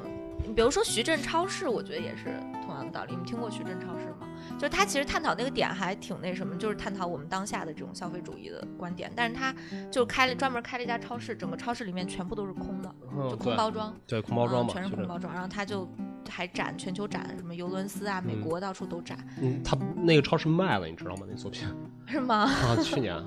卖给哪儿拍了拍？卖了，好像在加尔德吧。哦嗯，对对对，他那个就这真的还挺火了一阵儿来着，就引发这种行为。就是他他放在时代性上，我觉得他他就是属于那种天才。他那个年代去做，就所有中国人都在做，中国艺术家都在做严肃政治的时候，他玩一浪漫主义，嗯，对吧？一下子十几岁的时候他的作品，他好像他应该二十二十一岁、二十二岁去的威尼斯双年展吧嗯，被嗯代表中国去的。嗯然后那时候就就大家都傻了，就没见过浪漫主义的东西嘛。就嗯他做出来之后，那贝壳啊什么的，就 觉得我这个也能叫艺术，真牛逼。啊嗯就而且又特好看，对吧？然后你你关心的东西又又跟其他人又是一种非宏大叙事的东西，我嗯，觉得其实跟天赋有关系。啊抓点抓的比较准。对，其实也是这种，就是你契合到的一个时代性嘛，就嗯包括现在很多年轻一代艺术家，就是就可能比我们再年龄大一点儿，九五就八五年左右那批艺术家都起来了。嗯他们很多时候都是英国留学回来的嘛，嗯主要因为那那段时期，他们做那些新媒体艺术，不管是陈天卓呀，还是那个马，呃马秋莎他们，就是他们做那些艺术，不都是那种形式感极强，然后在之前国内没有，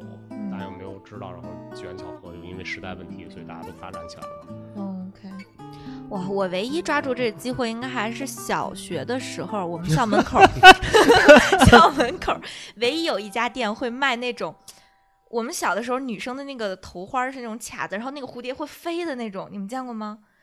就是有一种夹子夹夹头上的，然后是铁的，然后那你一动，然后那蝴蝶是真的会飞的。然后有各种各样的颜色。那真的就是，比如说，一共它可能有七种颜色，然后每个上面的珠子搭配是不一样的。然后我当时以一笔巨款把我们校门口所有的颜色都收集了以后，以每个高五毛钱的价格出售给我们当 班里面的同学，而赢得了我吃辣条和菠萝糖的第一桶金。 那应该是，嗯，我年少时候唯一一次对对收集行为转换成金钱的唯一一 次我是被收割的，啊，你是被收割的那一对波，我也是被收。我们当时是玩悠悠球，嗯你嗯知道那个呜呜溜溜球，啊，对，然然后我们班有一个有一个同学，小学的时候他有巨多溜溜球，嗯然后当时我又没什么钱，然后你知道那种带离合器，就是你能呜呜能睡睡眠眠那种，啊，那种是必须要有离合器，然后一般有离合器好像二十五块钱一个，二十五块钱以上，然后当时我只有十八块钱零花钱。然后我就求他，我说你能不能卖给我一个悠悠球？就我只有十八块钱，然后他最后给了我一个悠悠球，结果那悠悠球没有离合器，他他妈就是一个只能上下上下的东西。不高级 了这呢给。我气的呀！我当时都要气哭了，真的。那你还是有钱啊，你居然有十八块巨款，我的天呀，那你攒了好久呢，就为了卖个溜溜球，嗯还被骗了。 然后还被骗，没有离合器，真的给我气死了。当时我小时候都是女孩儿都不玩那个拍板儿，然后我就会去。跟那帮男孩儿玩拍玩拍板儿，然后就第一次生平，第一次意识到大力出奇迹，就是玩拍板儿的时候，你知道，你只要站得够高，哗往下一摔，就能翻出来。然后对，就把地都摔裂对了，是吧 还得跺脚。就 把那种赢了的板儿，然后再放放到别的班儿去卖给别的班儿的男生，这样子，又赚因了为一笔，太穷了，白老师，你真的你做做设计 太厉害了，对做设计真是瞎了你。啊太太想吃辣条了。就所以我觉得，嗯，怎么说，就是比如说就。有一个回答，有个高赞的回答，我比较喜欢。他提到仪式感，当然也是收集行为，我觉得也比较适合这句话。他说是为每一个普通的时间和动作标定了它背后的精神内涵，所以我觉得我怎么有点没听懂呢？ 我也觉得就是就是一个就跟就就是赋感予了不一样的，就感觉就跟摄影摄影一样嘛，就是我在这一刻我拍下来一张照片儿，然嗯后这个是那一刻的记录。对，其实这个我觉得这种这种收集有的时候是我们主动收集的，对吧？嗯我们主动收集什么东西，水浒卡呀，主动收集一些各种什么不一样地方的海水之类的。然后还有一些收集，其实它是一个被动嗯被收动集行，为，嗯就是因为我记得我我看好多，你知道，就是好多美术馆特别爱干的事儿是回顾展，嗯对对，对，对吧？我印象比较深的，我看过几个大的回顾展，第一个是梵高的回顾展，嗯在费城 Museum，当时，嗯然后还有毕加索回顾展在对 MoMA，嗯然后还有好多各种各样的那些大型的回顾展，嗯然后这些回顾展在某种意义上讲，其实就是他收集了那个艺术家一一生的东西。嗯，而你去看你去，我在很多时候你去看那些艺术家的那些回顾展，当然不像是梵高或者毕加索那么有名啊，就还有一些挺有名的艺术家。那些回顾展的时候，你会发现他在很多时候、很多时期，他的作品其实不好，嗯你明白？就他有会有他的高光时期，嗯但是除了高光时期以外，他还有一些作品可能就是 OK，就是那个时代的，没有什么特别大的亮点，但是也是他作品。这个时候我觉得就很有意思，就是我们并没有去挑选只是他最好的东西去展，而是我们把整个时间线给大家展出来，就是他一辈子做的东西，每个时期都要展出来。嗯我觉得这个的意义其实是要比单独的一个作品要更大的，嗯，对吧？嗯因为这种收集，它更多的是把时间这个概念、这个维度拉长，对，拉长了，并且抬到了一个台面上，就就告诉你们，其实收集很多时候并不是简简单单的一个把一个东西收集出来，嗯对吧？嗯，对，回到那个我们刚才来说那种就是收集的那种困难，是的，就是它困难一方面是它获得的困难，嗯对吧？我会要花很多钱，我要收集法拉利，那我需要有很多钱，嗯对吧？还有一方面是是它中间消消耗的时间，比对如说我买辆法拉利，我订一辆可能要半年的时间。嗯对吧？我要买一个，我要收集很多其他东西的时候，它有很长的一个时间，那个时间是在等待，它可能是寻找，可能是等待一个过程。嗯嗯然后我记得印象特别深的是，我当时在古根海姆看那个一个回顾展，两个瑞士的艺术家叫什么 Peter 啊、Peter Fishley 和 David Weiss，嗯，你我知道看那个对吧我知道，对，嗯然后那两个艺术家，瑞士艺术家作品，然后其实当时我去看那个作品的时候，我觉得这俩人有点扯。啊我不知道文涛你去看的时候，你看呃有一有一点，我我你是想说那个他们那个放了一个浴缸，周围摆好多小孩玩具那对对些对，那块各儿那种个玩具，对然后还对有什么各种那种大理石做的小车，哦，知知道知道那个，对吧？嗯？然后还有那些小照片儿，他那个香肠系 列，乱七八糟，就拿香肠的，早期拿好多香肠做小故事，然后拍照片什么。就那个时候，你去你去看，就是我你单独看一些作品的时候，我会觉得他那个作品都是一些呃像小玩笑一样的东西，嗯就很 tricky。但是但是就就是因为古根海姆那个那个美术馆的设计特对别好，它是一个环形的，一直不断的上，就是一个螺旋形的。哦对，它没有楼梯，它都是你走一个坡那么走上去，这啊样哦就是对，一个螺旋形的你们那个，然后一直到楼顶， OK，然后所以他那个作品就是沿着那个坡一直转转转转转转转，一直转到最楼顶的。啊，所以你觉得你你能特别明显的感觉到那个艺术家他不断的那种过程，对，对吧？而且那俩人就是那个那个那个 Y Y S 跟他叫什么 Peter，啊？那个一个那个 Fishley 跟 Y S，嗯就他们两个本身也就是特别喜欢收集，嗯嗯，对吧？他们大量作品都是收集各种乱七八糟的东西，然后进行嗯改造，对吧？这叫小小物件儿。然后所以那个时候就我们能感觉到那个艺术家，两个艺术家在他不一样的生命时间里面，然后对不一样的东西感兴趣，嗯但是他总会有一点点相似，一个暗藏的线把这些东西全部穿起来。嗯其实我觉得这个是一个非常不一样的点，包括我觉得收集的一个意义所在吧。对你说到这个，我想到在 Guggenheim 的另外一个艺术家的展，是一个越南艺术家叫 Dan Wall，你我知不不知知道？道，他是，反正他现在还很火，因为他他他的身份嘛，他首先他是越南人，其次后来他好像在呃北欧是呃在那个新加坡的难民营生活过，还又去北欧，然后后来又什么来到纽约什么的，哦他现在戈大当教授是吧？好像是他对哥大那老师，我知道是，然后他的那个展也是在 Guggenheim，就像他说的是一个一个时间线的顺序嘛。然后他是也是一个收集非常多的东西，然后他收集的东西很多都是跟越南当时那个越战那段历史有关的，比如什么当时他们在签那个一个什么什么。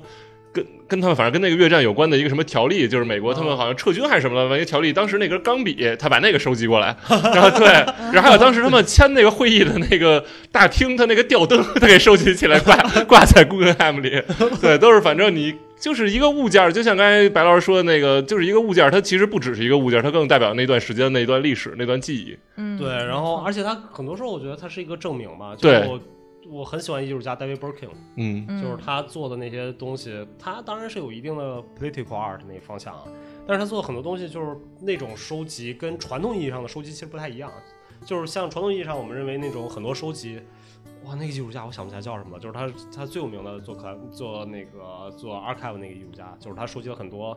那个旧的杂志，给那嗯人涂红嘴红红嘴唇儿那个， 你不知道道，就是那，然是后就 Richard Prince 吗？不是 Richard 不是 Prince，不是不是比他牛逼多了，就是一个特别牛逼的，就是嗯就是我们 archive 里面他是大拿哦老大，然后我忘那艺术家叫什么了，然后但是像那种艺术家，他做的更多是 OK，我收集一个历史，然后把这个历史展现出来，就像你说的，那个嗯对嗯桌子、那个钢笔、越战那个，我把它展现出来。嗯然后，但是 Dave Birkin 做的很多东西，它是，就是我我并不是直接把这个东西展现出来，而是我把它进行一个改变，嗯，然后让你去去想思考里面背后对的意思，对，对吧？就是我特别喜欢他那个作品，就是他那个越战那呃不是那个中东中东战争、海湾战争什么那套作品，就是他去收集了好多那个在那个失踪人口或者被被杀害的人，嗯然后非正常死亡的人，然后在监狱里面或者在各种地方，然后那时候就每个人会有一个编号，嗯，就是但是大家都不知道，就是没有照片什么的，连照片恨不得都没有，然后只有一个编号。然后， 然后，所以他就说，其实还有特特别多、特别多的人是我们不知道的，或不被记住的，那就被遗忘了。这个时代的死了就死了，嗯所以他就把那个所有的编号输到了那个 Photoshop 里面。然后你知道那个那个编号长度正好是 Photoshop 颜色代号的长度，嗯，哦，就是把它 OK 变成颜色了，，对，它就自动的就每一个人的那个编号就会变成生成一种颜色。嗯，然后最后他那个展览就是因为他那个色域，因为那编号开头什么都一样嘛，就只有后面尾数不太一样，所以他那个所有的色域都在红色那个色域里面。所以他那个展览就是你你去看的时候，就是一个大厅，然后挂的全是红色的照片，就是一个一个纯红的一个照片，然后但是红色稍微有一点不一样，嗯就各种各样的红色。然后他那个照片周围一圈儿，然后他写的是那个人的名字、死因、什么年龄这些信息，但是最终他就是给你一个红色，他就说你看，其实我们看不到，我们根本不知道他是谁，就最终能生成他们最形象的一个生成的一个图案是一种颜色，就除此之外我们没有任何信息。哇，这个真真的很有意思，我很喜欢这个作品，对，然后他，我觉得这套作品他特别好，因为他好像是个战地记者原来，然哦，后又是个工程师，又是个，然后他又喜欢他后来还有就是解密那个海湾战争什么那个军方图像嘛，嗯有什么 Clutch Image 吧，就是那个呃 Glitch Glitch Image，就是他收集了好多军方那种那个图像，在破解过程中就是等于乱码那种感觉，对是吧乱码那，种感觉，然后它生成那个图像就会变，就哦变成那种、那种破坏的那个东西，但全是那种什么美国大兵要炸是哪 儿干嘛那种特别无呀。 OK，嗯还挺酷的。然后想到我之前在伦敦的时候看到了一个韩国艺术家作品，啊，叫什么？他在韩国还特别有名，因为他辗转了很多的国家，就他读书的时候啊，包括他生活的地方，他去过美国，然后英国，然后韩国各个地方，所以他后来就是用用那种特别轻的布料，然后没有任何的内支撑物，然后那布料颜色都特别好看，然后就做门，他就把他在所有城市生活过的门串在一起做了一个装置。哦，嗯对，然后它的就是特别特别的好看的那种门，然后然后它还有呃所有的包括就是这个他居住过地方的像这种啊插销材啊料啊插把手啊，然后这些呃就是这些这个细节的地方啊。然后它全部都用一种特殊的这种染织工艺和那种布料去做，然后特别的轻飘飘。当时有个工作人员就一直在我们旁边，不要摸，不要摸， 不要碰，don't touch，don't touch。对，然后它还有一个特别大的一个画作的，也不是画作，就是这种，就是把所有他生活过的地方的门全部都串在了一起，非常长。啊这个然后对你，比如说他把他各个地方的门都用不一样的这种材料工艺去压，有的是压出来的，有的是立体的，或者说这种就是压出来的嗯门号、嗯门牌号什么。然后我我查一下，然后后面把这个名字打到下面的那个对区字幕域也可以啊，对对对，嗯我打到字幕分享给大家。然后我觉得这个也是一个非常非常典型的一个时间线作为一个串联点的作品，对就是居不住能地啊，时间线，对，就个人他更多的是给我们一个延展空间嘛，嗯，对吧？嗯就是当我们去描述一个地方的时候，语言它它会它是它是让我们自己让观者自己产生一种共情或者一种对情景代入，去幻想一个东西。但是当我们把它生成一种图像时候，它指向性会更明确一点，嗯嗯对吧？嗯它会让我们直接沿着这个图像开始去思考。嗯，它到底是什么样的东西。所以我觉得这个其实还是不太一样的一个点吧。没这就为什么艺术家去做了这这些东西，总会能更有质量性的共情。没错没错，我记得我之前看那个在那个 Postmaster，你就嗯在那个夏东那个画廊，嗯就 Postmaster 那个他们展的 David 刁，一个中国人叫刁刁德南还是叫什么？嗯啊，反正英文叫 David 刁，我忘了他叫什么了。就 David 刁那个作品，他就是去，他是画油画，嗯画了好多油画、丙烯什么的。然后我印象特别深的是，他画了个黑板，然嗯后那黑板上有一些东西，然后他在讲的就是他那个年代里面在香港上小学，因为当时香港又是英国殖民嘛，然后各种那那种时候的感觉，然后我就看他那个油画，其实感触特别大，就一下你就能感觉到，我操，那那种时期里面的那种感觉，在在那个时期受到教育啊，包括他们那一代人出来的香港艺术家，然后后来去了纽约，然后加拿大什么的，这些他们就是他们说这些不同文化的就 cultural difference 给他们带来的这些东西嘛。所以它其实都是用一种特别简单直接的方式，用黑板，然后黑板上面的东西，然后包括一些图像，嗯一些他当时那些图像，然后去展现的。我觉得这个其实是是对于观者来说是是一个很好的帮助，对吧？去理解不一样的时期。嗯，OK，哦，我找到了这个韩国艺术家，我更正一下，他叫徐道霍，然后在罗德岛和耶鲁都学过上过学。那其实是个美国艺术家 了。对他，他最早他的父亲是韩国国宝级的一个画家，然后他最嗯还是早个一二代，对，是然后是他是最早是是在呃首尔的国立大学学的绘画，然后读了艺术硕士，然后后来服完兵役以后又去罗德岛和耶鲁，然后转学了雕塑。嗯，对嗯艺奥雕塑是最好的。没去过英国，你刚才不是说还去英国？呃，他在英国办展，就后来他在英国的展，就世界巡回展这样子的，所以他就是辗转了非常非常多的地方。然后就你一说耶鲁雕塑系毕业，我觉得特别 make sense。对，因为耶耶鲁雕塑系那种大的风格，我感觉就跟这个很像，而且特别棒，就那种形式感极强。啊哦，他这个结构感太强了，对，对这个结构感非常非常的强。哎，那因为我们再聊回这个收藏的行为，大家有没有对于艺术这一块儿说，不是说什么水浒卡， 什么这种这种这种东西，对吧？我们就是从小接触到跟艺术相关的一些收藏或者怎么样的，大家有没有一些设计呢？就是这个，第一，我我我还没有有钱到可以收藏艺术品啊，但是我我只是觉得艺术收藏这个领域，包括这种行为是很有意思的点。嗯对吧？就是我们总会觉得艺术品它就是一个文化或者一个一个精神的产物，但实际上它到最后它是个金融产品，嗯对吧？然后当时我记得我看那个书叫什么，呃，苏富比的早餐还是什么呀？就是讲拍卖行的，嗯嗯然后他们去讲 那个为什么就是英国、美国就欧洲那些国家拍卖行属于金融行为，嗯是因为你知道那种欧像苏富比跟佳士得的拍卖，然后是有银行保托底的。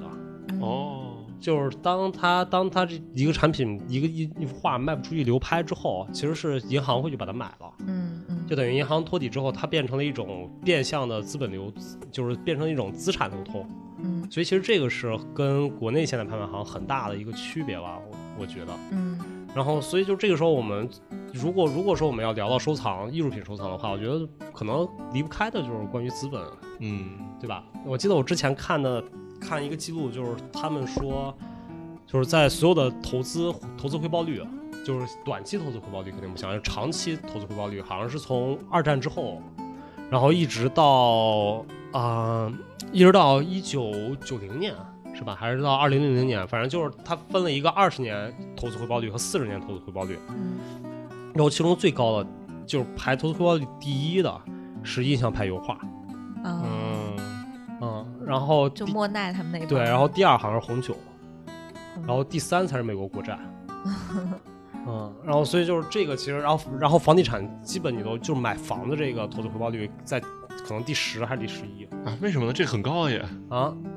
它没有，但它的它的那个投资回报率要比艺术品要比印象派时期的作品投资回报率低太多了，啊，那倒是，嗯对吧？嗯所以就是他们就是我们觉得现在我们投资房产投资什么长期投回报很高，但其实更高的是那些艺 术，对主要吧？是因为我们投资不起印象派的这个作品。那不不可能对，啊、在印象派当年那会儿，他们的一幅画可能真的不 贵， 对，而且对你要想，你能买一套房子，你在北京现在投资一套房子多少钱？对吧？但你现在买印象派的一幅作品多少？但你要买这个年代的印象 派，这才行哦，对，呃， OK 也不一定，就是你你想，其实现在印象派作品没有你想的那么贵是吗？那也得几千万吧，啊，几千万，没有，看是，谁，啊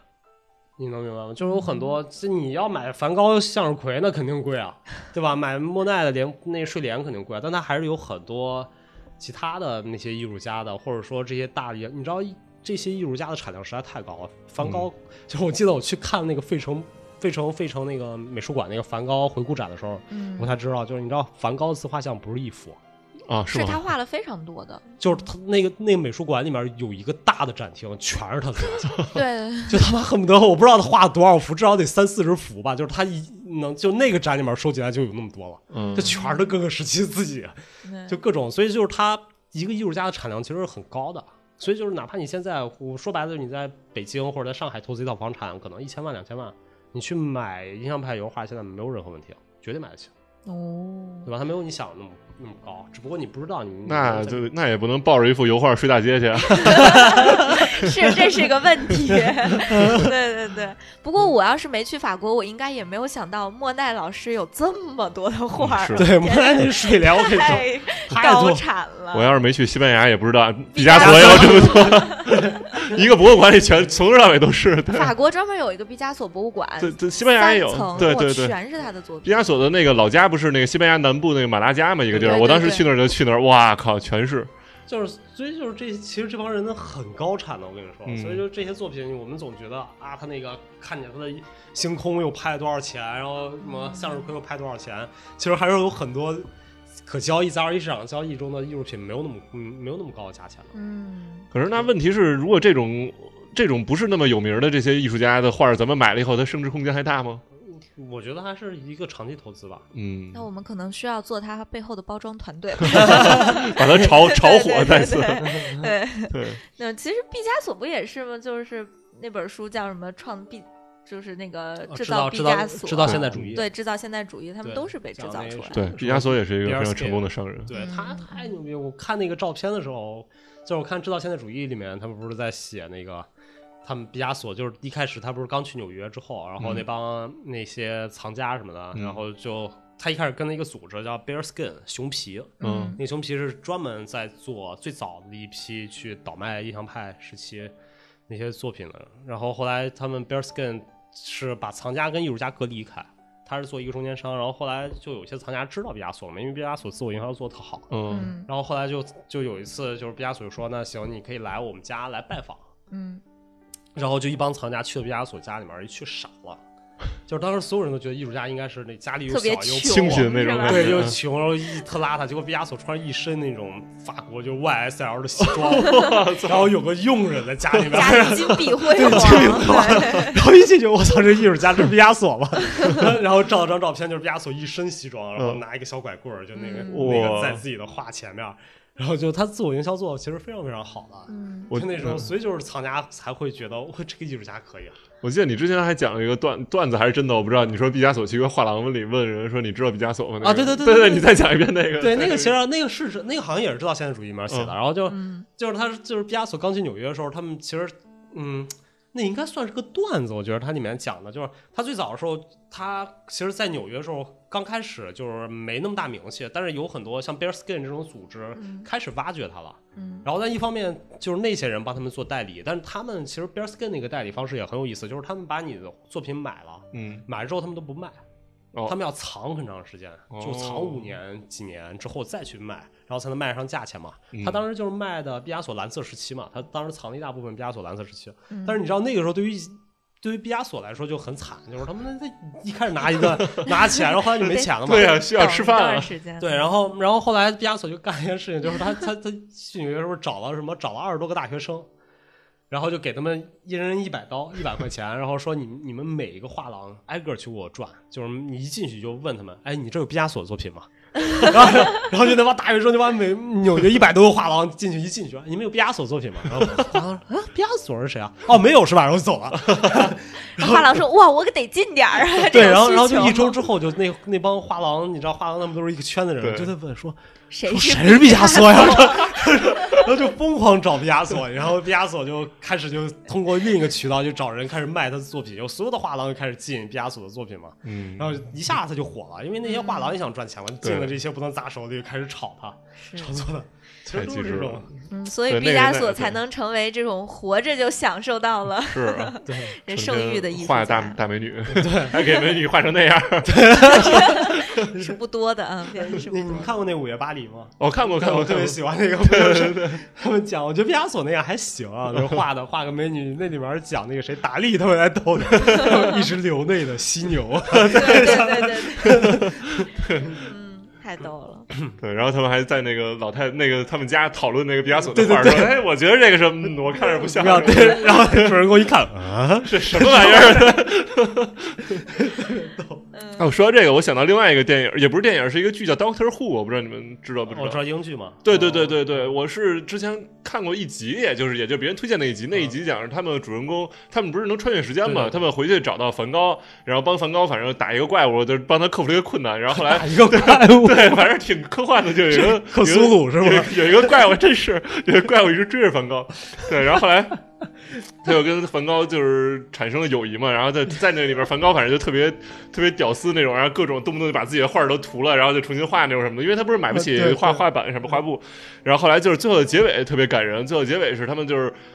带梵高穿越回到了现在，带他去了卢浮宫，嗯然后，然后就，然后在梵高，然后，然后梵高说：“哎，你带我来这儿干嘛？”他说：“哎，这儿有好多特别牛逼的画儿，说你就跟着我们走吧。”然后后来就是带到有一个房间，然后上面写着梵高，然后然后然后他就进去以后，然后梵高当时我操那演员演特好，就是当时看呆了。然后当时有一个那个老头儿在那解说，然后那个人就走到那老头儿那旁边说：“哎，你再把上回给我介绍梵高那个再说一遍。”然后老头儿说：“我觉得他不光是这个时代最伟大的作家，呃最最伟大的画家，他是他也是人类史上最伟大的画家。他不光是最伟大的画家，而且他还是什么代表了人类什么一个什么什么的精华啊什么的。”然后冯高在旁边哭成狗了，然后就直接过去，一直抱着老头说 “thank you, thank you”。然后我操，当时我看着都哭了，真的太感人了。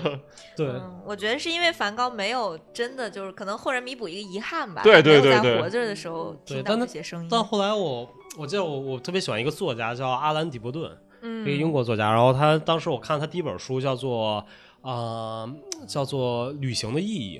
嗯，然后它里面就是每他写了几个地方，然后每个地方会写比较就是根据那个地方有关的一个艺术家或者设计师什么的一些故事，然后他当时就去了那个、嗯那个哪儿，那个法国，就梵高后来住那个地方叫什么来着？就是全是全是薰衣草那个，马马赛赛嘛他是是不在吧马赛不在马赛梅，马赛是他是最早，然后普罗啊普罗旺斯对、哦啊对，后来梵高不是去了普罗旺斯嘛，然后现在 他就一直晚年他是在普罗旺斯住的，就画他那个最有名那松树啊什么的，那个、嗯都是在普罗旺斯画的。然后他说他去了那个之后。去了普罗旺斯旅游之后，那个作家，然后他就说有一个专门的旅游团，就是介绍梵高的，就给就那些旅游团就给他讲啊，梵高之前住在那个房子里啊， 梵高怎么样，然后后来那个作家就就他就开始反思，他说其实像这种东西就是就是呃，梵高到现在为止，就是有多少人能看懂梵高的画？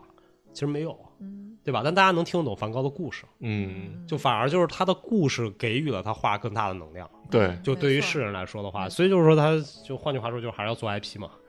对吧？就是你的更多的是你的故事，你你在讲述的这个传奇。他就说，梵高之所以他的画的成就是他的画成就了他的传奇，同时他的传奇，他人生传奇就是他割耳朵、啊自杀呀、嗯在普罗旺斯啊什么的，跟高更做室友，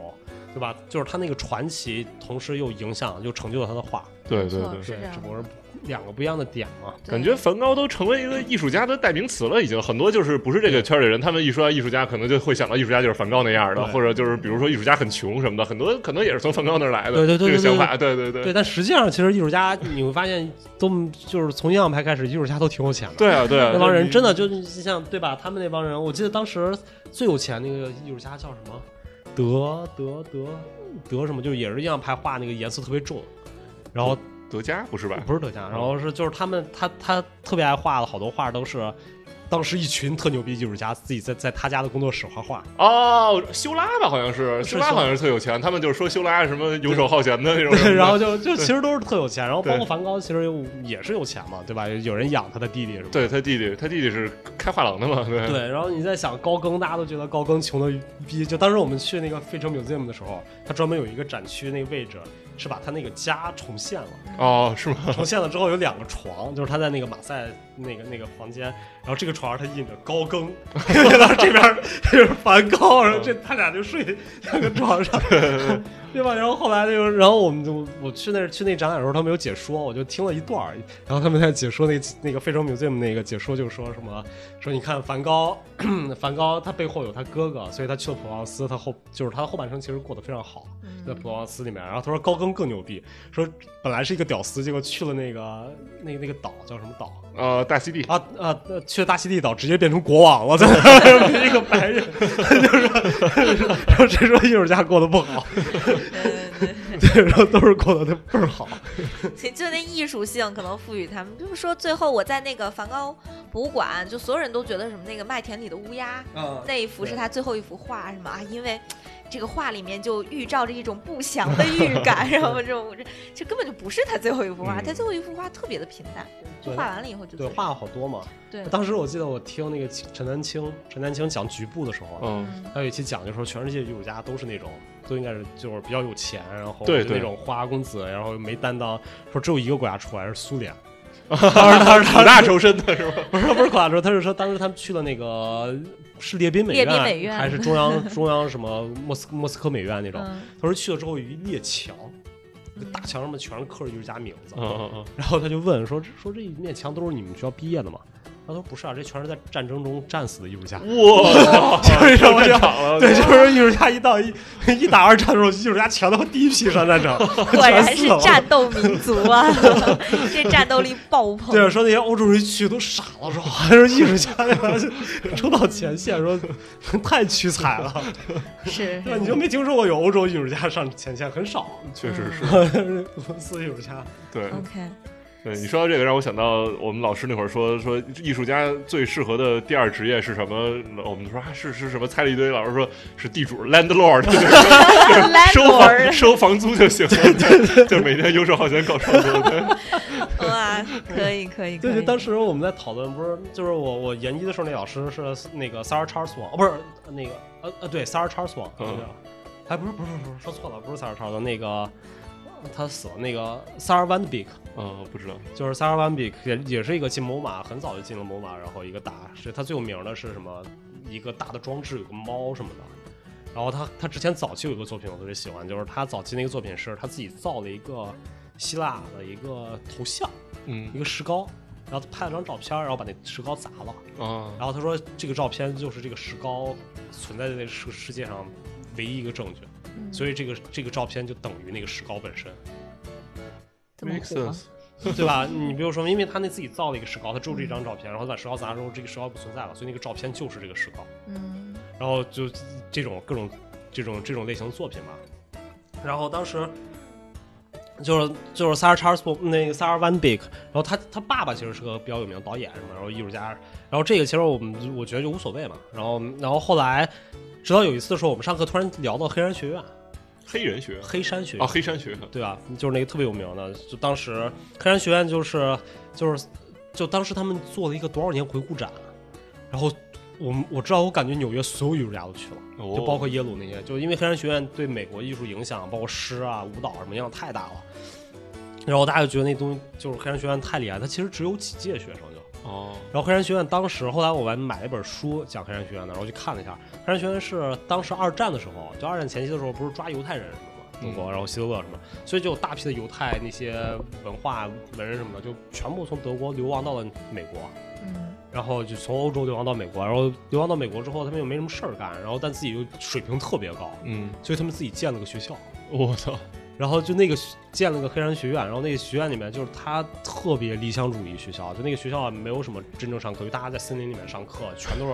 就是那老师跟你个学生在湖边儿，然后抽着烟 做着烧烤，然后哦，上课。但是因为当时那些黑山学院里面老师都是全世界就是整个欧洲最牛逼的那些诗人，有最牛逼的艺术家，嗯所以他就把整个德国那些欧洲那些文化，当时那个时代的精髓就全部搬到了美国去了。哦，所以就影响特别大。然后后来就包括 Jeff Wall 什么的，Jeff Wall 自己都说，就他做创作、他表演形式什么受到他是那个。个学校毕业的，他不是，哦就是他受到那个那那个影响很大，就哦他想去去不了都，哦就那个时 间，就然后那个那个州在哪儿，在在哪个州，网梦还是哪儿，我忘了，就特别偏一个山里面啊、啊，Vermont 就是离纽约不远，在 Upstate 那块儿挺挺近的。那就不是网梦，是在南边儿，哦，在南边儿，儿那啊南边儿不一个知道州，然后就哦一个大山里面，然后他们当时那那个他们做回顾展的时候，黑山学院回顾展的时候，所有人好像在波士顿做的，然后哦，所有人他全去波士顿，我哇们所有老师都去了。然后，然后后来我们在底下讨论，我们几个朋友什么，我们讨论说，你看这就是艺术家，嗯，就是俄罗斯艺术家，因为当时我们已经听了陈丹青那个说，俄罗斯艺术家都上前线了，说欧洲艺术家全跑美国了， 对吧？就是其实这艺术家他们在某种意义上，你去怎么去定义？你说他们逃难是一定要比去上战场窝囊吗？我觉得不是这样吧，就是大家对每个人的职业不一样嘛，嗯对吧？你们上战场何必要去当那个炮灰呢？就每个人的认知或者每个人想做的东西不一样，这对种、啊嗯嗯就跟我们每个人收藏收收藏的癖好也不一样一样，对对吧？对，所以就是我觉得对于收藏这个事儿，大家每个人有每个人自己的看法、观点，然后也有些朋友在知乎也会问说啊，我这样是不是什么收集癖呀、是不是有什么嗯怪癖呀、自己心里是不是有问题？其实没有，我觉得就是跟随你的内心走就好了，对吧？然后时间，然后包括你的行为，或者有一天你会赋予它一个。更好的意义，就不要像我一样，小时候明明收集了一整罐的一分钱和两毛钱的纸币，如果留到现在，应该会升值空间你你你不用了，我之前已经查过了，我当时小时候也收集了好 多，可是我全都把它拿来买一分钱一颗的菠萝糖了，我好后悔。那之前我记得我有一阵儿时候不是收集那个一分一分的，其实不是为了收集，是花不出去啊。然后后来突然有一阵儿时候就 嗯说它们升值很对说高升值嘛嗯了，，然后升了好多，然后后来我就上网查了一下，说那个翻了一百三十倍，嗯然，后已经很高了，结果我一看一分钱翻了一百三十倍，那不就一块三吗？那也很多、 那没有用啊，人家那都是一弄弄的话一堆一分钱，我那就一个，给他升一百三，哦 那你那个不行，你这一分钱换一块三有意义吗？ 那你那个不行，对。所以就是我我们觉得就坚持自己内心的所所爱吧，然后。有这种行为的时间久了以后，可以想想，哎，我们是不是可以搞一点什么事情啊，赋予它什么别的什么意义啊之类的？对，对，至少就你等你年龄大了，也可以花点钱租一个展厅，做一个个人回顾收集对展。对，因为每个时 期收集的东西不一 样。对，呃从时间的维度啊，从意义的维度啊，从人的维度来讲，它每个人都是故事，嗯，不管你收集什么，都会有都会有它的意义在里面，是吧？对，嗯嗯，我觉得得这样 OK。那我们这期就到这儿。对，今天这一期就要跟大家说再见，我们下一期不见不散，嗯，好，大家拜好拜啦，拜拜谢谢大家收听。言葉にできず凍えたままで人前では優しく生きていたしわ寄せでこんな風に雑に雨の夜に君を抱きしめてた